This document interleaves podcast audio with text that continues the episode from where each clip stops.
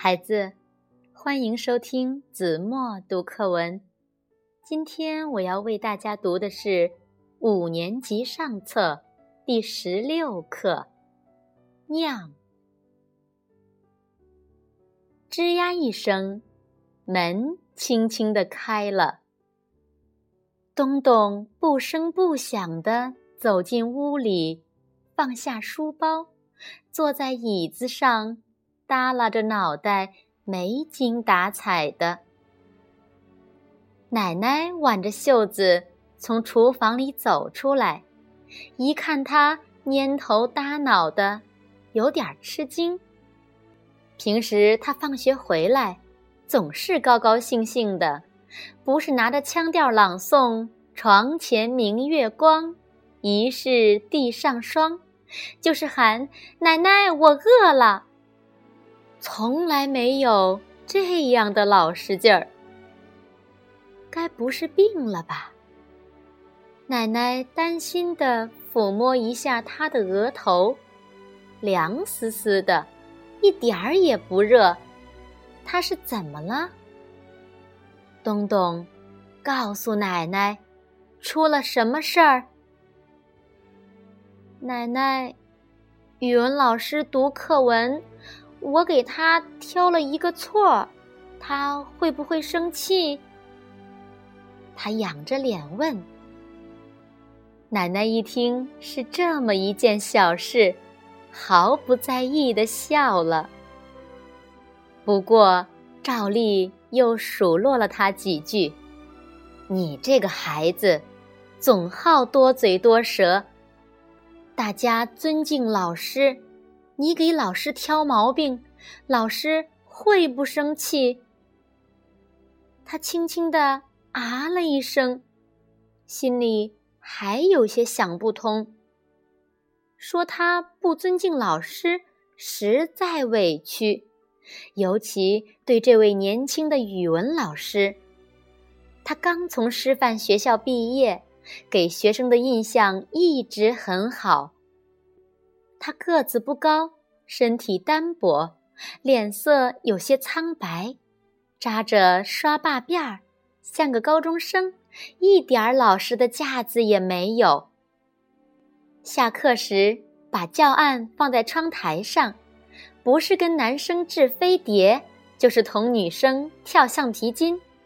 他的课讲的也好，清楚明白。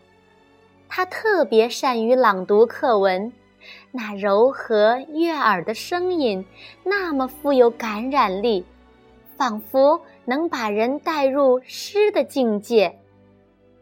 东东喜爱听他朗读，时常模仿他的腔调和姿态练习朗读。今天语文课学习朱自清的《春》，老师朗读课文时。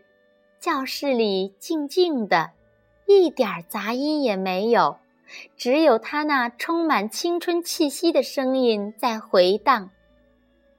东东平心静气地倾听着，他被深深地打动了，陶醉在一种不可名状的对春天的向往中。老师读得越来越起劲。脸上焕发着怡然自得的神情。当他读到“风里带来些新翻的泥土的气息，混着青草味儿，还有各种花的香，都在微微湿润的空气里酝酿时，他忽然听出他把“酿”字念成“样”，不觉感到有些惋惜。要是别的老师读错一个字，他也许不会这么注意。这个老师却是他敬佩的有水平的老师，他感到应当立即向老师提出来，禁不住大声说：“老师，您把‘酿’字读错了。”霎时，教室里肃穆的气氛被破坏了。老师吃了一惊，微微皱了一下眉，黑亮的眼睛闪着冰冷的光，注视着他。同学们也扭过头，投来抱怨的目光，好像剧场里的观众发现了一个捣乱分子。他意识到自己太冒失，想申辩，但缺乏勇气，便懊恼地低下头，满脸通红。老师迟疑片刻，什么也没说，又接着朗读了下去。然而，他读的不那么流畅了，声音呆板，并且又念错了几个字。下课的铃声一响，他就收起教案走了，显得很不开心。这时，班里就像开了锅，大家七嘴八舌的议论起来。有的说，老师根本没念错，他瞎挑刺儿；有的说，老师即使念错了也不奇怪，不应该当场就提。不尊重老师，影响了课堂教学。他被说的晕头转向，担心老师记他的仇。奶奶，老师会记我的仇吗？